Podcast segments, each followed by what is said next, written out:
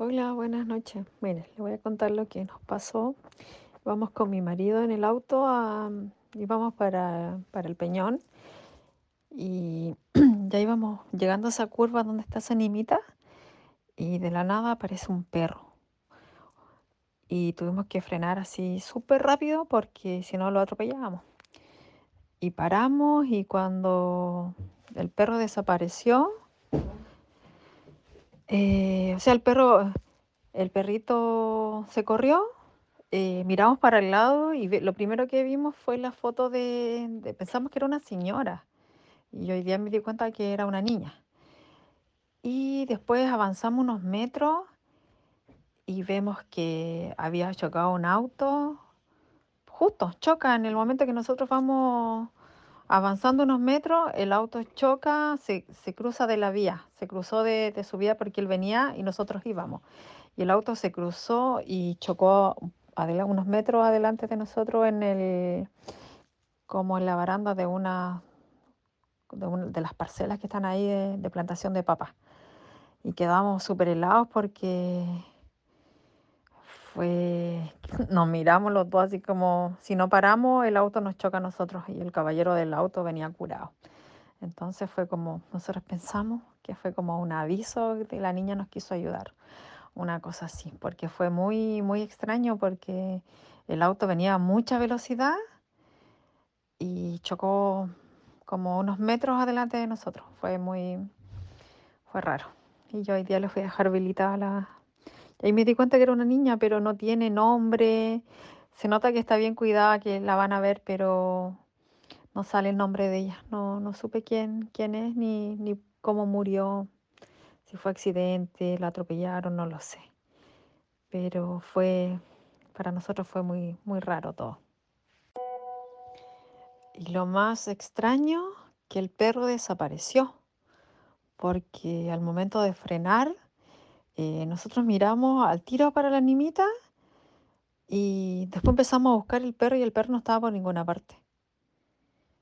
Era un perro así como muy rarito porque era como unas patitas muy cortitas y el perro como medio grandecito, era un perro muy raro, pero desapareció, no lo encontramos y nosotros, ah, ya seguimos y partimos y sin, fueron cosas de, de segundos así y el auto choca al frente de nosotros. Y quedamos, y el, el Cristian me dijo, "¡Ah!". La animita, dijo, nos salvó, dijo, si no nos hubiese chocado nosotros. Y quedamos, como todo el día, quedamos con, con esa sensación rara. Y hoy día cuando yo fui a, a dejar las velitas, porque él me dijo, oye, anda a dejar velitas, porque yo vivo más o menos, más o menos, un poco cerca, eh, sentí una energía ahí, una energía media especial, pero como una, como una energía como pesada, una cosa como rara, no sé cómo explicarlo, pero fue, para nosotros fue impresionante, primera vez que nos pasa una cosa así. Y no sé si usted sabe, bueno, en Andacollo arriba, la, cuando había mucha gente que antes iba a pie, y años, muchos años atrás, muchos más de 20 años, mi mamá se iba a pie a Andacollo para una banda y se perdió en la noche y hay una nimita de un joven que murió ahí y a mi mamá se le apareció un joven que la guió muy de eterno el niño caminando. La guió, iba mi mamá, mi prima y dos personas más y las guió hasta, hasta encontrar el camino y mi mamá le dijo que en Andacoyo se iban a ver, pues, y el niño le dijo que no, porque él no iba a Andacoyo, que él llegaba hasta ahí, que él no podía llegar porque él era de ese sector.